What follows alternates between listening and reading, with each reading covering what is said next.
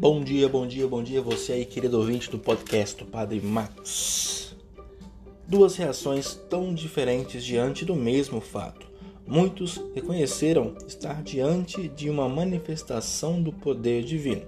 Alguns encontraram logo uma desculpa para não acreditar.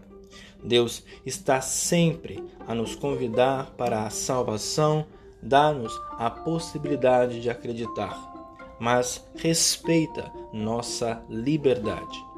Temos que pedir sempre que Ele nos ajude para que o nosso coração se abra para Ele.